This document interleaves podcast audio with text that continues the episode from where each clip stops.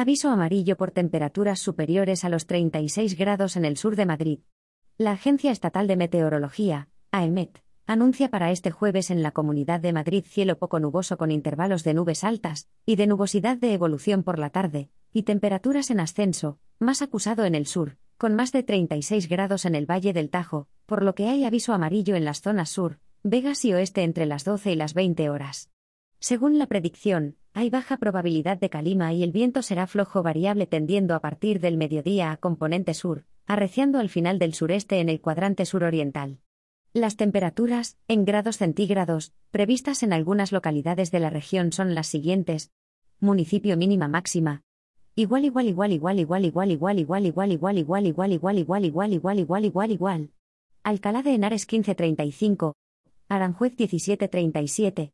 Collado Villalba 1432. Getafe 1836. Madrid 1835. Navalcarnero 1834.